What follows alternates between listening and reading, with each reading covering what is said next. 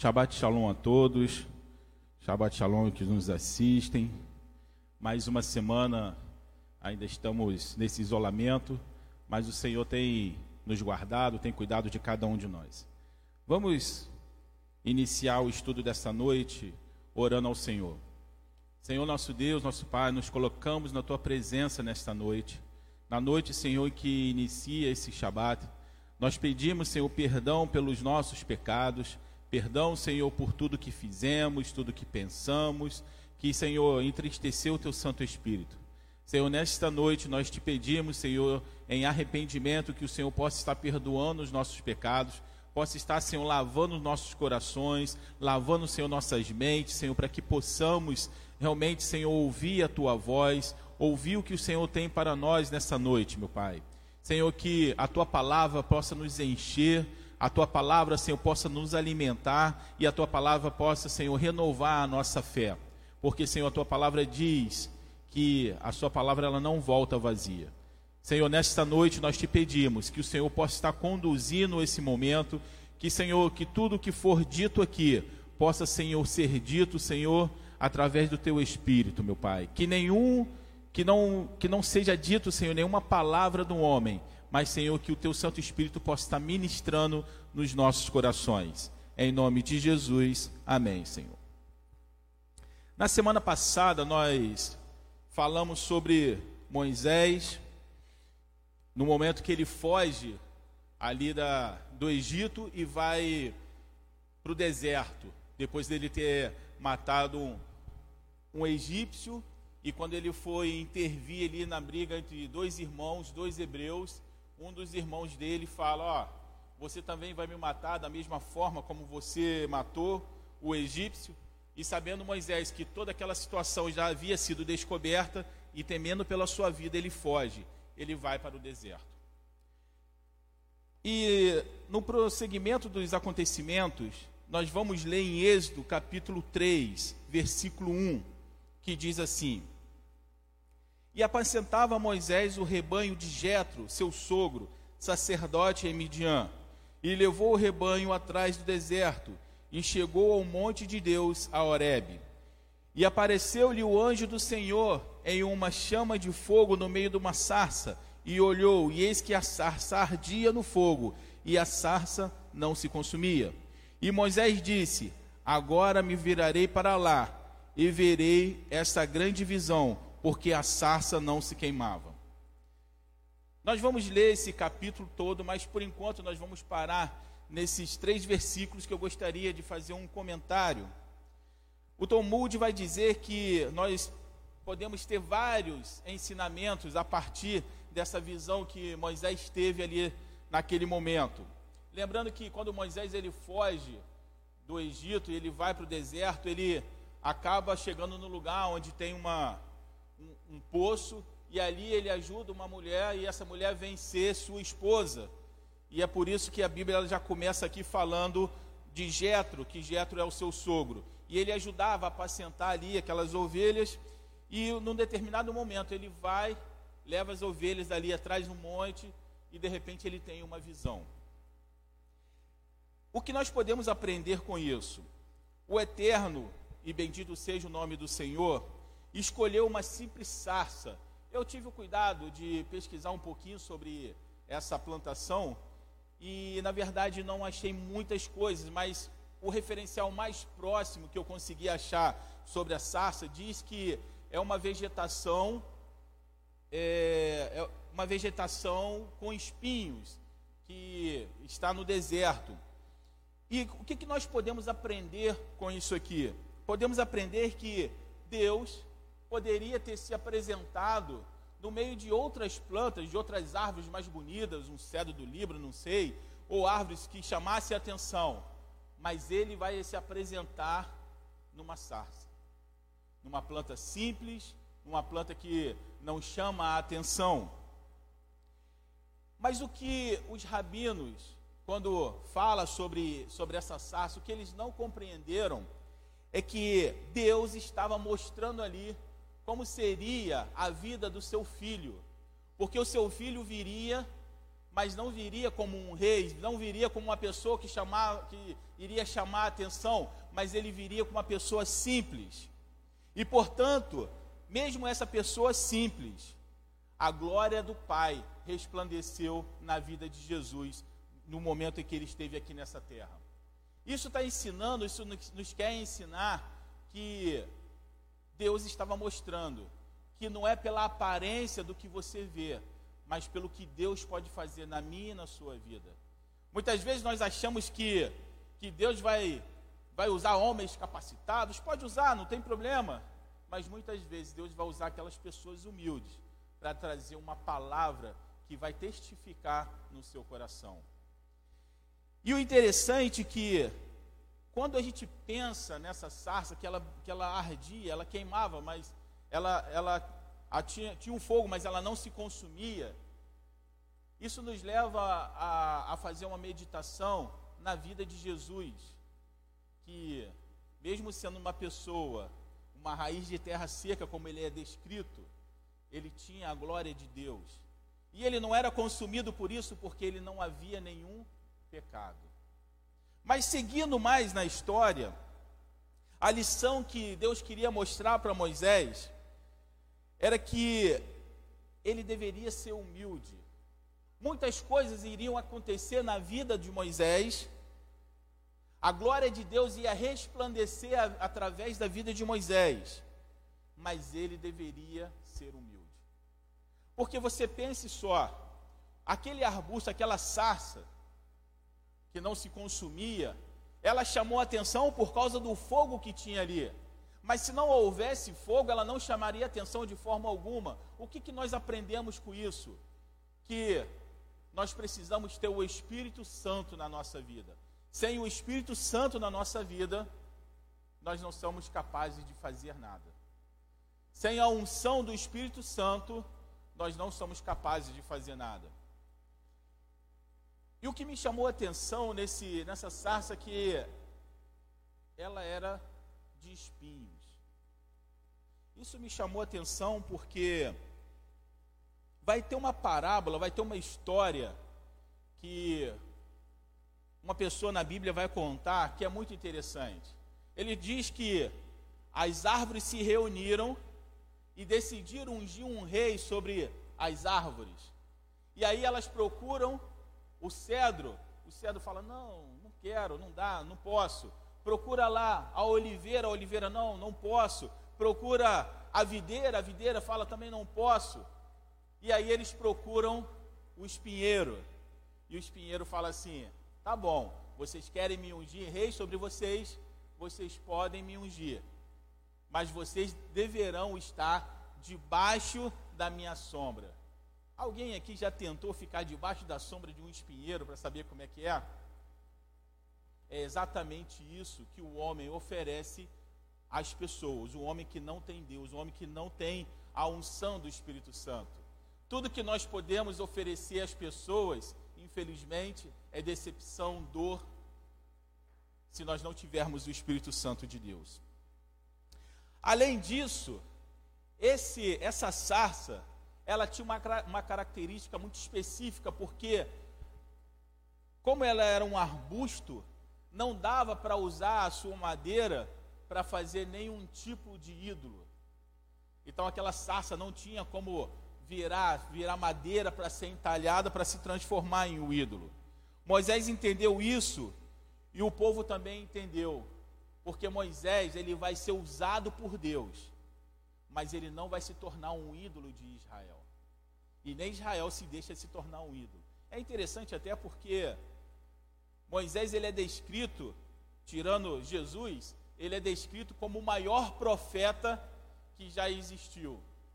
Mas você não vê ninguém chamando São Moisés. Ninguém chama São Moisés. Tem vários são por aí, mas São Moisés não tem. Sabe por quê? Porque Moisés foi um homem humilde. Moisés, não que os apóstolos hoje que são chamados São Paulo, São Pedro, tenham alguma coisa de orgulho no seu coração, não, porque o homem pegou esses homens e, e colocou eles como santo. Mas Israel que viveu ali com Moisés, viu o mar abrir, viu todas as, as grandezas que Deus fez, aqueles homens não chamaram Moisés de são, porque ele nunca aceitou tal, é, tal posição. Ele sempre se colocava diante do Senhor. E o interessante que a palavra de Deus diz que Moisés foi um, um, profeta que não haveria outro tanto como ele foi.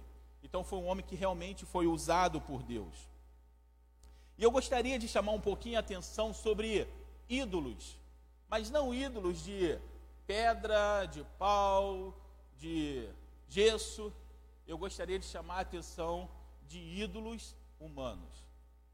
Muitas vezes nós temos levantado ídolos humanos porque de repente aquela pessoa ela ela se apegou mais a Deus, ela ouve a voz de Deus, ela tem uma intimidade e as pessoas ao seu redor têm mania de colocar essa pessoa como oráculo. E a partir de então, todo mundo que depende de alguma coisa, precisa de algo, procura essa pessoa para que essa pessoa possa orar a Deus em favor de você. Preste atenção. Moisés, ele vai tomar uma decisão pautado na vontade de Deus, em que o povo de Israel deveria se santificar para que todos pudessem se chegar a Deus, sem precisar de um intermediário. Mas quando o povo estava prestes a chegar perto do monte, onde a glória de Deus estava, e quando eles começaram a ouvir os trovões e aquela coisa toda, eles tomaram tanto medo que eles se afastaram chamaram Moisés e disse para Moisés: Moisés, fale você com Deus, Deus falará com você e você falará conosco. E infelizmente, criou-se ali uma separação do povo com Deus. Moisés agora era esse intermediário. Nos nossos dias, o nosso intermediário ao Pai é o Senhor Jesus. Mas nós temos a mania de colocar outras pessoas como intermediário entre nós, essa pessoa, Jesus e Deus. Nós ficamos dependentes de das experiências dos outros, do fervor dos outros, para que o Senhor possa nos abençoar. E isso é um grande erro. Essa semana eu vi uma postagem que me chamou bastante atenção. Era mais ou menos assim: uma postagem no Facebook. Tinha lá uma, uma figura como se fosse Deus conversando com o diabo. E o diabo falava assim para Deus: Você viu um vírus conseguiu fechar todas as igrejas. E aí Deus falou assim: Você está enganado. Na verdade, se abriram várias igrejas em várias casas. Isso me chamou muito a atenção, porque Deus, nesse período de quarentena, Deus está dando uma oportunidade para mim e para você, para que cada um de nós tenhamos a nossa própria experiência com Deus. Eu me lembro que aqui na Segunda Viva, onde nós, nós recebemos os moradores de rua, nós fazemos um trabalho de oração, de ensinar a palavra. Eu me lembro que lá atrás as pessoas chegavam para os pastores aqui e falavam: Pastor, ore por mim. Pastor, ore assim, ore assado. E eu fui ouvindo isso durante algum tempo, e um dia eu falei assim: Não, eu não vou orar por você. Eu quero que você aprenda a orar. Eu não, eu não sou mediador entre você e Deus. Você hoje tem acesso direto ao Pai através do sacrifício de Jesus. Ele não morreu na cruz para me colocar como mediador entre você e Deus. Ele morreu na cruz para que ele seja o mediador e você hoje pode se achegar a Deus. O que Deus está dando a oportunidade ao povo é que as pessoas possam se libertar de líderes que muitas vezes aprisionaram pessoas em nome de uma fé, aonde você não pode dar um passo nem para a direita nem para a esquerda, se o seu pastor não o abençoar, eu não estou dizendo que você deva ficar contra o seu pastor de forma alguma. Eu só estou dizendo que você precisa ter suas próprias experiências. Porque a Bíblia me ensina isso. Em nenhum momento houve mediadores entre homens que Deus chamou. Deus, num determinado momento, chamou Abraão, não houve mediador. Deus, num determinado momento, chamou Jacó, não houve mediador. E o interessante é que Jacó ele está numa situação complicada, ele sai de casa, ele não sabe para onde ele vai, o irmão quer matá-lo, e é nesse momento em que ele conhece Deus. O pai dele, Isaac, era um homem escolhido por Deus, mas o pai dele não estava lá naquele momento. Ele teve que encontrar Deus por ele mesmo. Quando você vê a história de Davi, ah, Davi foi ungido por Samuel, mas Davi já conhecia Deus muito antes de Davi conhecer Samuel. Porque quando ele vai enfrentar o gigante, ele fala: Pode deixar eu ir, porque o mesmo Deus que vai me dar esse gigante nas, nas minhas mãos me deu um urso e um leão. Ele teve uma experiência com Deus. E se você pegar todos os homens, Moisés, Moisés vai ter uma experiência com Deus no deserto sozinho. Tá bom, não estava sozinho, estava com as ovelhas, mas não tinha mais ninguém com ele. E ele tem uma experiência com Deus. E sabe que todos esses homens têm em comum? Eles nunca deixaram de seguir a Deus. Mas todas as vezes que teve pessoas que tiveram intermediários, mais cedo ou mais tarde, essas pessoas abandonaram a Deus. Israel não foi diferente. Quando Israel nega ter um acesso direto a Deus, e eles ficam na dependência de Moisés, eles conheciam Moisés, mas não conheciam o Deus de Israel. O Deus de Abraão, o Deus de Isaac, o Deus de Jacó. Porque se eles conhecessem, eles não teriam duvidado quando aqueles dez espias trouxe uma notícia de que eles não conseguiriam herdar a terra prometida. Só quem conhece a Deus na sua intimidade é que pode ter uma fé plena nele. Nós temos a oportunidade nessa hora de ter experiências com Deus. Muitos de nós estamos em casa Muitos de nós já faz duas ou três semanas que não podem ir à igreja. E eu faço uma pergunta: a sua vida parou aí? A sua vida com Deus parou aí? Preste atenção. Tudo, tudo vai mudar. Correção, tudo já está mudando. Nós estamos vivendo uma mudança radical no mundo. E essa mudança radical no mundo vai fazer com que muitas pessoas tenham suas próprias experiências com Deus. Quando você muitas vezes sente medo, insegurança e tudo mais, é porque você ainda não compreendeu o poder do Deus que você serve. Houve uma época na minha vida que eu senti muito medo, principalmente quando eu saí de casa, mas eu ainda não conhecia exatamente o Deus que eu servia. Hoje, eu costumo dizer que é muito difícil eu, ficar com medo de algo, é muito difícil eu ficar inseguro com algo. Mas não é porque eu sou arrogante, não. É porque eu conheço o Deus que eu sirvo. Eu preciso conhecer o Deus que eu sirvo, ou então seria vã eu estar aqui falando essa palavra. Eu preciso realmente acreditar que tudo que acontece na minha vida, Deus está no controle. Porque se eu não, não acreditar, eu não posso estar aqui pregando a palavra de Deus. Eu preciso entender e preciso aceitar que Deus está no controle. Nós temos uma oportunidade de ter as nossas próprias experiências. Muitas pessoas estão em casa. Muitas pessoas hoje tem a oportunidade de ler a Bíblia, de orar, de buscar a Deus. Não existe hoje o fator tempo. Muita gente fala: Nossa, minha vida é tão corrida. O mundo está parado agora.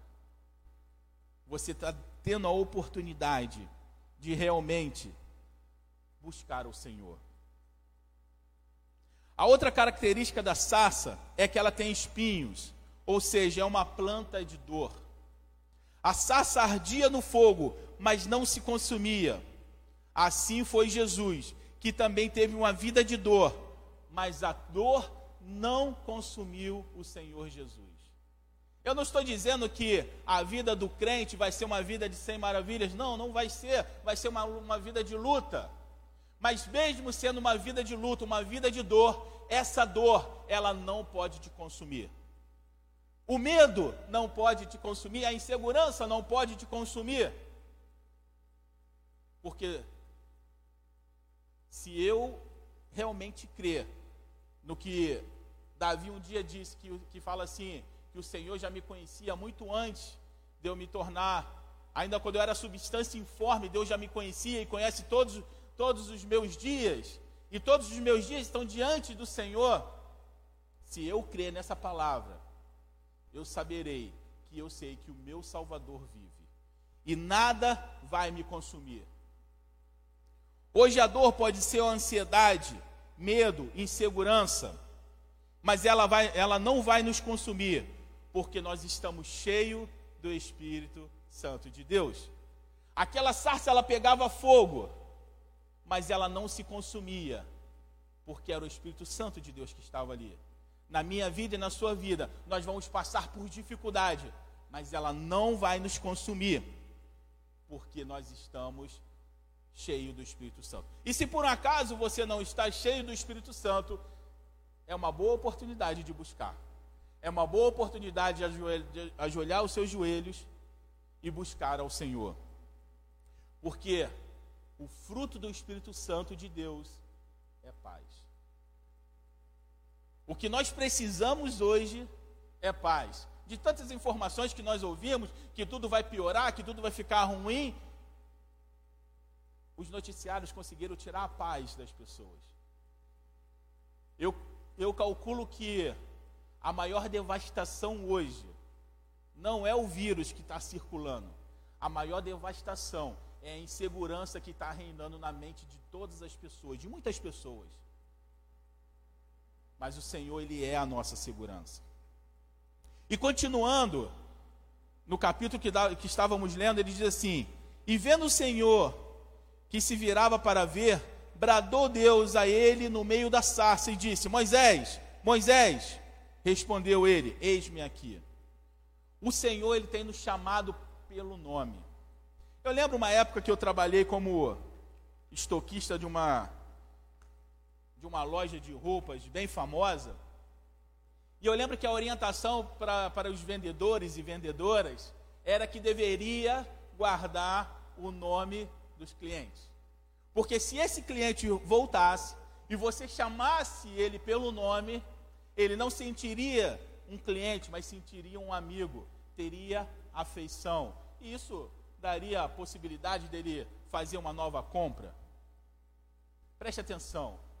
Deus não olha para nós como números. Deus sabe o meu nome e sabe o seu nome. E ele te chama pelo seu nome. Isso mostra que você é importante para ele. Mas aí vem a grande pergunta: você crê nisso? Você crê que o Senhor, que fez os céus e a terra, que fez o universo, que criou tudo que você consegue ver, você crê que Ele chama pelo seu nome? E se você crê, por que, que você duvida? E continuando, e disse: Não te chegues para cá, tira os sapatos dos teus pés, porque o lugar em que tu estás é terra santa. Disse mais: Eu sou o Deus do teu pai, o Deus de Abraão, o Deus de Isaac e o Deus de Jacó. E Moisés encobriu o seu rosto, porque temeu olhar para Deus. A, a, a Torá ela vai descrever a visão de Moisés em três formas diferentes. A primeira, Moisés vê um fogo. Na segunda, quando a, a visão dele vai abrindo, ele vê um anjo no meio daquele fogo. E em terceiro, ele vê Deus. Por ser a primeira vez a experiência de Moisés, ele foi vendo gradativamente. É como se você estivesse num quarto muito escuro. Eu acho que alguns de nós já aconteceu isso. Você está num lugar muito escuro e de repente você sai para um lugar muito claro. Você não consegue enxergar logo de cara. Você vai tentando se ambientar ali para poder enxergar. Você vai forçando sua vista ali até que a sua vista ela consiga realmente identificar tudo que está à sua volta. Nós fomos chamados da escuridão. E a primeira coisa que nós vemos é o fogo, algo sobrenatural. Preste atenção o que Paulo vai dizer, que é muito interessante, porque muitas vezes nós não entendemos o que está acontecendo na nossa, na nossa vida. Sabe por quê? Porque ainda não temos uma visão completa do que está acontecendo. Em 1 Coríntios 13, 12 diz assim: Porque agora vemos por espelho, em enigmas, mas então veremos face a face. Agora conheço em parte, mas então conhecereis como também sou conhecido. Nós ainda conhecemos em parte. E é aí que entra a minha e a sua fé.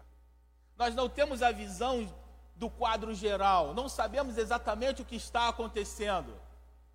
Mas se você crer que o Senhor, Ele domina todas as coisas, você vai descansar. Porque será que é necessário você ver para crer? Que a maioria dos homens que foram chamados por Deus, primeiro creram para depois ver. Lembra de Abraão? Vai para uma terra que eu vou te mostrar. Lembra de Jacó? Vai para aquele lugar que eu vou te abençoar e você vai voltar em segurança. Lembra de Davi? Davi, um dia você vai ser rei. Mas, Senhor, ainda existe o rei. Mas calma, um dia você será rei. Mas o rei quer me matar. Calma, um dia você vai ser rei. Primeiro você crê, para depois você ver. Isso mostra uma confiança em Deus. Voltando aqui, primeiro a sarça não consumia, fato que coloca uma curiosidade de Moisés em prática. Preste atenção, o que chamou a atenção de Moisés não foi a sarça, mas foi o fogo que pegava naquela sarça e ela não se consumia. Isso chamou a atenção. As pessoas hoje, hoje em dia também deveriam ser chamado a atenção quando olha para mim e para você e vê as dificuldades na nossa vida, mas vê que eu e você não somos consumidos pela preocupação. Isso tem que chamar a atenção das pessoas na minha vida e na sua vida. Você não pode ficar desesperado como quem não conhece a Deus. Você não pode ter medo como quem não conhece a Deus. Na verdade, quem não conhece a Deus precisa olhar para você e você chamar a atenção dessas pessoas e as pessoas falarem: Ué, tá tudo de pernas para o ar, e aquela pessoa ela está tão calma, está tão confiante. O que, que está acontecendo? E aí, quando isso acontece, a gente entende o que está escrito em Filipenses 1,6, que diz assim: Tendo por certo isso mesmo, que aquele que vos começou a boa obra, a aperfeiçoará até o dia de Jesus Cristo. Então, a obra que o Senhor começou na sua vida, a sarça que está ardendo e não está consumindo, essa obra ainda não terminou. Ela só está no percurso, ela só está caminhando. Em segundo, depois de revelar-se, ele, depois que ele olha para aquela sarça ardente, uma outra coisa agora chama a atenção dele. Era uma coisa sobrenatural. O fogo queimava, mas não consumia, já era algo que chamou a atenção. Mas agora ele vê um anjo no meio da sarça. Isso é o que as pessoas precisam ver em mim e em você. Primeiro ela vai ver a tormenta e você está calmo. E aí, quando ela olha bem para você, ela vê que você não está sozinho. Você está com o Senhor do seu lado. E aí nós podemos entender o que, que aconteceu com Nabucodonosor. Vamos ler rapidinho? Que está em Daniel 3, que diz assim: E estes três homens, Sadraque, Mesaque e Abidnego, caíram atados dentro de uma fornalha ardente. Esses três homens se recusaram a se dobrar diante dos ídolos. Vamos entender um pouquinho. Esses três homens não sucumbiram às pressões que estavam à sua volta. Enquanto todos se ajoelhavam, aqueles três homens permaneceram em pé. Enquanto o mundo está se ajoelhando para o medo, para o desespero e para o pânico, você e eu, nós estamos em pé. Mas o homem não vai entender isso. Então o que, que ele faz? Vamos jogá-lo numa fornalha, diz o rei. Então o rei Nabucodonosor se espantou e se levantou depressa e falou, dizendo aos seus conselheiros: Não lançamos nós dentro do fogo três homens atados? Responderam e disseram ao rei: É verdade, rei. Respondeu, dizendo: Eu, porém, vejo quatro homens soltos que andam passeando dentro do fogo sem sofrer nenhum dano. E o aspecto do quarto é semelhante ao filho do homem. Meu irmão, é esse Deus que você serve. Ainda que você seja lançado dentro do fogo, você não vai estar sozinho, porque o quarto homem da fornalha vai estar do seu lado. E quem é esse quarto homem da fornalha? Jesus. E isso vai trazer admiração. Então você está queimando, mas você está passeando dentro do fogo. Aqueles homens estavam passeando. Quando você pensa na palavra passear, passear é algo que você faz despreocupado da vida. Você caminha de um lado para o outro sem preocupação. Era o que aqueles homens estavam fazendo no meio de uma fornalha. Então, chegando-se Nabucodonosor à porta da fornalha de fogo ardente, falou dizendo: Sadraque, Mesaque e Abidinego, servo do Deus Altíssimo. Ó, oh, não é a mesma coisa que aconteceu com Moisés? Primeiro ele viu fogo, depois ele viu o anjo, e agora ele reconhece que Deus está acima de todas as coisas. E ele disse: Servo do Deus Altíssimo, sai e vinte. Então Sadraque, Mesaque e Abidinego saíram do meio do fogo. Falou Nabucodonosor dizendo: Bendito seja o Deus de Sadraque, Mesaque e Abidinego, que enviou o seu anjo e livrou os seus servos que confiaram nele. Esse é o mais importante dessa passagem. Se eu pudesse parar agora, a mensagem já havia sido lançada. Eles confiaram em Deus. Meu irmão, preste atenção. Eu não, que não quero é, desmerecer o que está acontecendo é uma epidemia mundial, infelizmente muitas pessoas estão morrendo. Mas, meu irmão, esses homens foram lançados no fogo. Foi lançado dentro do, de uma fornalha. E mesmo sendo, não vou, não vou dizer lançados, vou falar antes de lançar, pela, apenas pela ameaça de lançar, se é muitos de nós já teríamos, não, eu realmente vou me dobrar aqui, eu não quero ser lançado lá dentro, eu vou morrer queimado. E Deus tenha misericórdia, porque morrer queimado e afogado, eu acho que são as piores mortes que tem.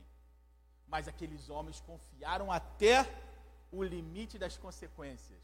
E qual foi a consequência? Ser jogado no ali na, na fornalha. Mas ele confiou, eles confiaram, pois violaram a palavra do rei preferindo entregar os seus corpos para que não servissem nem andassem a algum outro Deus, senão ao seu Deus. Por mim, pois, é feito um decreto pelo qual todo o povo, e nação e língua que dizer blasfêmia contra o Deus de Sadraque, Mesaque e Pidinego, seja despedaçado, e as suas casas sejam feitas em montoro, porque não há outro Deus que possa livrar como este aqueles três homens deu um testemunho para toda a nação do, do rei Nabucodonosor. Qual é a, a mensagem que nós estamos passando hoje para as pessoas?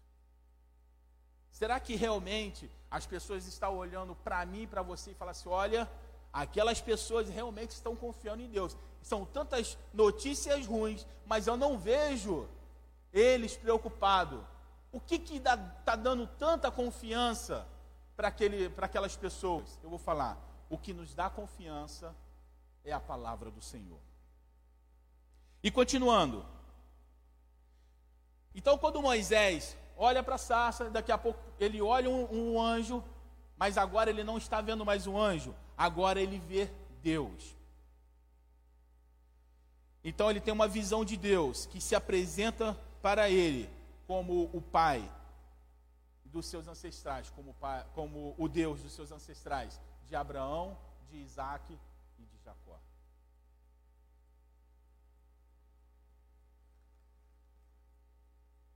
Eu gosto de pensar que Moisés teve sua, sua própria experiência. Agora ele conhecia um Deus aonde no seu coração não poderia haver mais variação. Embora ele vai um pouco mais na frente relutar em fazer o que Deus havia falado, mas Deus já estava trabalhando no seu coração.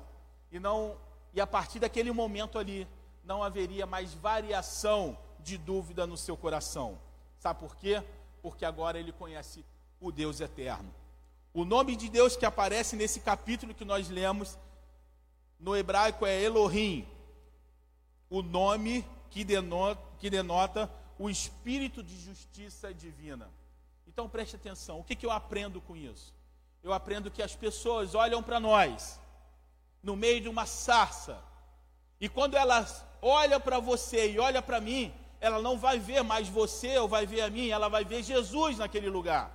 E quando ela encontra Jesus, ela também vai encontrar a Deus. E quando ela encontra a Deus, a ação divina de justiça entre em vigor. Porque o que o mundo precisa é da justiça de Deus. O que nós precisamos é da justiça de Deus. Muitas pessoas podem falar, nossa, mas a justiça de Deus é, deve ser algo tremendo. Não, irmão. Para quem anda nos caminhos do Senhor, a justiça de Deus é bênção. Claro, para quem não anda nos caminhos do Senhor, a justiça de Deus é juízo. Mas eis que é posto diante de nós o caminho da bênção e o caminho da maldição. Vale o que você vai escolher. E continuando no texto, diz assim: E disse o Senhor: Tenho visto atentamente a aflição do meu povo que está no Egito, e tenho ouvido o seu clamor por causa dos seus exaustores, porque conheci as suas dores. Portanto, desci para livrá-los da mão dos egípcios e para fazê-los subir daquela terra a uma terra boa e larga, a uma terra que mana leite e mel, ao lugar dos cananeus, dos heteus, dos amorreus, dos perizeus, dos heveus e dos jebuseus. E agora, eis que o clamor dos filhos de Israel tem vindo a mim, e também tenho visto a opressão com que os, os egípcios os oprimem. Vem agora, pois, eu te enviarei a Faraó, para que tires o meu povo, os filhos de Israel, do Egito. Então Moisés disse a Deus: Quem sou eu que vá a Faraó e tire os filhos de Israel? Moisés não se achava apto para tal missão. Moisés não achava que nem Faraó e nem os filhos de Israel iria ouvir o que ele tinha para dizer. Isso mostra que a humildade de Moisés. Eu não sou apto, eu não posso fazer isso. E sabe o que eu aprendo com essa atitude de Moisés? Eu aprendo o que está escrito em 2 Coríntios 12, 9, que diz assim: E disse-me: A minha graça te basta, porque o meu poder se aperfeiçoa na fraqueza. De boa vontade, pois, me gloriarei nas minhas fraquezas, para que em mim habite o poder de Cristo. Quando você fala que você não consegue, que você não é capaz, você está certo, você não consegue e você não é capaz. Mas é nesse momento que a glória de Deus vai começar a agir na sua vida. Porque é na nossa fraqueza, é aonde nós não podemos seguir, é aí que o poder de Deus se aperfeiçoa. Porque ele pega a nossa fraqueza e transforma a nossa fraqueza em força. Mas você sabe uma coisa: não é pelo seu braço e não é pelo meu braço, mas pelo poder da mão do Senhor dos Exércitos. Porque que é na minha fraqueza que a glória do Senhor será estabelecida. E continuando, e disse: Certamente eu serei contigo, e isso te será por sinal de que te enviei, quando houveres tirado este povo do Egito. Servireis a Deus neste monte. Então disse Moisés a Deus: Eis que quando eu for aos filhos de Israel e lhe disser: O Deus dos vossos pais me enviou a vós, e eles me disserem: Qual o seu nome? Que direi? Essa é uma grande pergunta. Porque agora o Senhor falou: Olha, vai e fala com os filhos de Israel. E Moisés fala assim: Olha, eu vou, mas eu preciso tirar todas as minhas dúvidas. Eu vou chegar lá e vou falar: Ó, o Deus dos nossos pais me enviou para que eu fosse o resgatador de vocês e tirasse vocês daqui. E quando eu falar isso, eles vão me perguntar quem foi que enviou. E o que, que eu vou responder? Quando você começa a ler isso aí, você vai perceber que na palavra de Deus, Deus vai aparecer com alguns nomes. Entre eles, eu quis destacar aqui alguns. Deus é chamado de eterno, nome que representa a sua misericórdia e eternidade. Deus é o chamado de Elohim, seu poder de juiz, é, seu poder de juiz e soberano sobre o universo. Deus é chamado de Shaddai, é o Shaddai, quando se manifesta realizando milagres e atos sobrenaturais, como que foi feito com os patriarcas, com Abraão, com Isaac, com Jacó. Porque, portanto, a pergunta de Moisés precisa ser mais compreendida profundamente. É claro que os israelitas conheciam os diferentes nomes de Deus. O que Moisés queria saber era que, de que forma Deus iria se apresentar aos israelitas na redenção daquele povo da terra do Egito. Moisés faz uma pergunta interessante: olha, o povo conhece, sabe os seus nomes, mas de que forma o Senhor vai se apresentar para eles, para poder resgatá-lo? Então vamos por parte. O primeiro que nós falamos é o Deus eterno, que quer dizer misericordioso, que representa a sua misericórdia de eternidade em eternidade. Uma das pessoas que conheceu bem de perto esse Deus foi Davi. E isso nós podemos encontrar lá no Salmo 6, 2 a 4, que diz assim: Tem misericórdia de mim, Senhor, porque sou fraco. Sara-me, Senhor, porque os meus ossos estão perturbados. Até a minha alma está perturbada, mas tu, Senhor, até quando? Volta-te, Senhor, livra-me, livra minha alma, salva-me pela tua benignidade.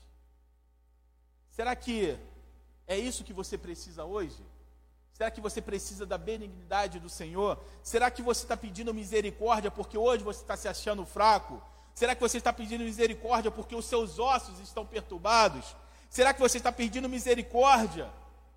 Porque se for esse caso, o Deus eterno está aqui para te dar a bênção. Mas tem uma segunda, o segundo nome que também nós falamos aqui, que é o Deus como juízo. E isso nós podemos encontrar em Isaías 54, 17, que diz assim: Toda ferramenta preparada contra ti não prosperará e toda língua que se levantar contra ti em juízo, tu a condenarás. Esta é a herança dos servos do Senhor e a sua justiça, que de mim procede, diz o Senhor. É, o que você precisa hoje? Então você precisa de justiça na sua vida? Será que você está sendo injustiçado? Será que pessoas estão levantando para falar mal de você, para falar é, mau testemunho? Porque se for esse caso, o Deus da justiça, o Deus do juízo está aqui. E ele diz que nenhuma arma forjada poderá prevalecer contra a sua vida. E toda língua que se levantar contra ti em juízo, ele a condenará. É esse, é esse Deus que você precisa hoje, porque se for, ele está aqui. Amém? Continuando. Mas ele pode se apresentar como um terceiro, que é o Deus Todo-Poderoso, o Deus dos patriarcas. E onde nós podemos encontrar isso? Podemos encontrar em Salmos 91, que diz assim: Aquele que habita no esconderijo do Altíssimo, a sombra do Onipotente descansará. Presta atenção, é a sombra do Onipotente que você vai descansar. Você não vai descansar à sombra de nenhum de nenhuma sarça espinhenta. Você não vai descansar debaixo de nenhum julgo de homem que pode te machucar, que pode te ferir, que pode trazer palavras que vai ferir a sua vida. Não, você vai se esconder debaixo das asas do Altíssimo. Direi ao Senhor: Ele é o meu Deus, o meu refúgio, a minha fortaleza, e nele confiarei. Eu gosto de pensar que Davi estava falando nisso no momento de guerra, onde ele olha aquele exército vindo na frente dele e ele fala assim: Olha, eu estou debaixo das asas do Altíssimo. Ele é meu Deus, eu não vou confiar nos meus soldados. E olha que Davi tinha soldados mais do que força de elite. Ele tinha 33 soldados que eu vou te falar. Os caras poderiam colocar qualquer cio, qualquer comando, jubope no chinelo. Os caras eram bons. Mas ele fala assim: não, eu confio no meu Deus, o meu refúgio, Ele é a minha fortaleza. Não confio no A e não confio no B. Eu confio em Deus, porque Ele te livrará do laço do passarinheiro e da peste perniciosa. Então, se, é, se estão armando laço para você, fique tranquilo, porque o Senhor vai desarmar todos os laços. Se alguma praga está querendo chegar à sua casa, fique tranquilo, porque o Senhor dará ordem aos seus anjos para que nenhuma praga chegue à sua casa. Ele te cobrirá com as suas asas, e debaixo das suas asas te confiarás. A sua verdade será o teu escudo e broquel. Qual é a verdade do Senhor? A verdade é que ele, ele, é o mesmo ontem, Ele é o mesmo hoje e será eternamente. E se Ele prometeu que você e eu seremos guardados, nós seremos guardados. Não terás medo do terror da noite e nem da seta que voa de dia. Meu irmão, você não vai ter medo de dormir, porque em paz e deito, em paz eu descanso. E você não vai ter medo durante o dia, porque o Senhor ele é teu escudo e fortaleza. E continuando, nem da peste que anda na escuridão, nem da mortandade que assola o meu dia. A palavra de Deus está dizendo que ele não vai ter medo, nem da escuridão. O que é a escuridão? A escuridão quando você não sabe o que vai acontecer o perigo pode estar na sua frente, mas você não está enxergando. Mas se o Senhor, se Ele é lâmpada para os teus pés e luz para o teu caminho, essa escuridão não vai te abater. E nem a mortandade que assola o meio-dia pode assolar em todo lugar, irmão. Mas na casa minha, na sua casa, não vai entrar. E se por um acaso o Senhor permitir que eu ou você fique doente, fique tranquilo, porque o Senhor tem, tem todos os projetos para mim e para a sua vida. Confie porque o Senhor está acima de tudo. Mil cairão ao meu lado e dez mil à minha direita, mas eu não serei atingido. Meu irmão, eu fico pensando que isso é, é um dos versículos mais alucinantes que tem na Bíblia. Você imagina numa guerra, mil caindo no seu lado, dez mil à sua direita. Vamos colocar, sei lá, um filme, um, um dos primeiros filmes que eu vi de guerra que me, me, me chocou porque eu assisti no, no cinema, que foi O Resgate do Soldado Ryan. Lembra quando eles descem na praia e a metralhadora de um lado, o morteiro de outro, nego morrendo, perdendo braço, perna, e você lá, o Senhor vai me guardar, o Senhor vai me guardar. É isso que ele está falando, porque quando ele fala mil cairão ao meu lado e dez mil à minha direita, eu penso que Davi fala isso numa guerra, irmão. Porque se você for ler as guerras que acontecem na Bíblia, só cai de mil para lá. E caíram 15 mil de um lado, e caiu 20 mil de outro. É só assim as guerras da Bíblia, muita gente morrendo. Mas Davi tinha plena consciência de que se o Senhor não quiser, nenhuma seta iria atingi-lo. Somente com os teus olhos contemplarás e verás a recompensa dos ímpios, porque tu, ó Senhor, és o meu refúgio. Ele reforça novamente. Ele não fala, ó, é o profeta Natan que foi usado por ti, que é o meu refúgio. Ah, é outro, é, é, é o Abiatar, que era o sacerdote, que é o meu refúgio. Não. Ele conhecia esses homens, homens de Deus, tá? O sacerdote era um homem de Deus que foi levantado para ficar no lugar da família de, de, é, de Eli, o homem de Deus. O profeta Natan, homem de Deus. Mas você não vê aqui ele falando que confiava nesses homens. Ele confiava em quem? Em Deus. Sabe por quê? Porque ele teve uma experiência pessoal com o Senhor. Quando você tem uma experiência pessoal, meu irmão, você não depende de ninguém para você ser abençoado. Quando você tem uma experiência com Deus, é maravilhoso porque você entra no seu quarto, você fecha a sua porta e você abre o seu coração. E sabe o que é interessante? Você pode contar tudo para Deus e Ele nunca vai usar essas palavras contra você. Ao contrário de muitas vezes você encontrar pessoas que você acha que são seus amigos e você conta tudo para essas pessoas, chega lá na frente, vocês brigam e aí você joga tudo na cara da pessoa, a pessoa joga tudo na sua cara. O Senhor não faz isso. Sabe por quê? Ele pega os seus pecados e ele joga no mar do esquecimento. Somente com os teus olhos contemplarás e verás a recompensa dos ímpios. Porque tu, ó Senhor, és o meu refúgio, no Altíssimo fizeste a tua habitação, nenhum mal te sucederá nem praga alguma chegará à tua tenda. É a palavra do Senhor que está dizendo. E eu não posso riscar essa, essa parte aqui e falar que eu não acredito. Eu preciso acreditar no que está escrito: nenhum mal te sucederá, nem praga alguma chegará à tua tenda, porque aos seus anjos dará ordem ao teu respeito para te guardarem em todos os teus caminhos. Essa é a certeza que eu e você precisamos ter. E dito isso, qual qual nome de Deus você quer que, que seja apresentado para você hoje? O Deus da justiça, o Deus misericordioso ou o Deus todo-poderoso? Ah, Marcos, eu acho que eu preciso dos três. O Senhor está aqui então. Ele pode ser o seu Deus, ele pode ser o seu juiz, ele pode ser o Deus todo-poderoso, ele pode ser o Deus misericordioso, porque todos nós precisamos e carecemos das misericórdias do Senhor. E quando Deus falou isso para Moisés, ele continuou e disse assim: E disse Deus a Moisés: Eu sou o que sou. Disse mais: Assim dirás aos filhos de Israel: Eu sou, me enviou a vós. E Deus disse a Moisés: Assim dirás aos filhos de Israel: O Senhor Deus dos vossos pais, o Deus de Abraão, o Deus de Isaque e o Deus de Jacó, me enviou a vós. Este é o meu nome eternamente, e este é o meu memorial de geração em geração. Quem você precisa? que te abençoe nessa noite. O Senhor diz que eu sou é o Deus que vai te abençoar.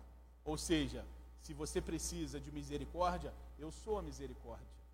Se você precisa de um Deus que te coloque debaixo da cobertura dele, que te esconda debaixo das suas asas, eu sou o Deus que esconde debaixo das minhas asas. Se você, é um, se você precisa de um Deus que te proteja de tantas notícias ruins que você está ouvindo, eu sou o Deus, diz o Senhor, que vai te proteger, para que você não fique com medo do que está acontecendo no mundo.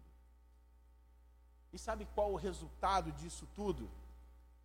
O resultado é que Moisés, ele vai se levantar e ele vai cumprir o que o Senhor tinha dito.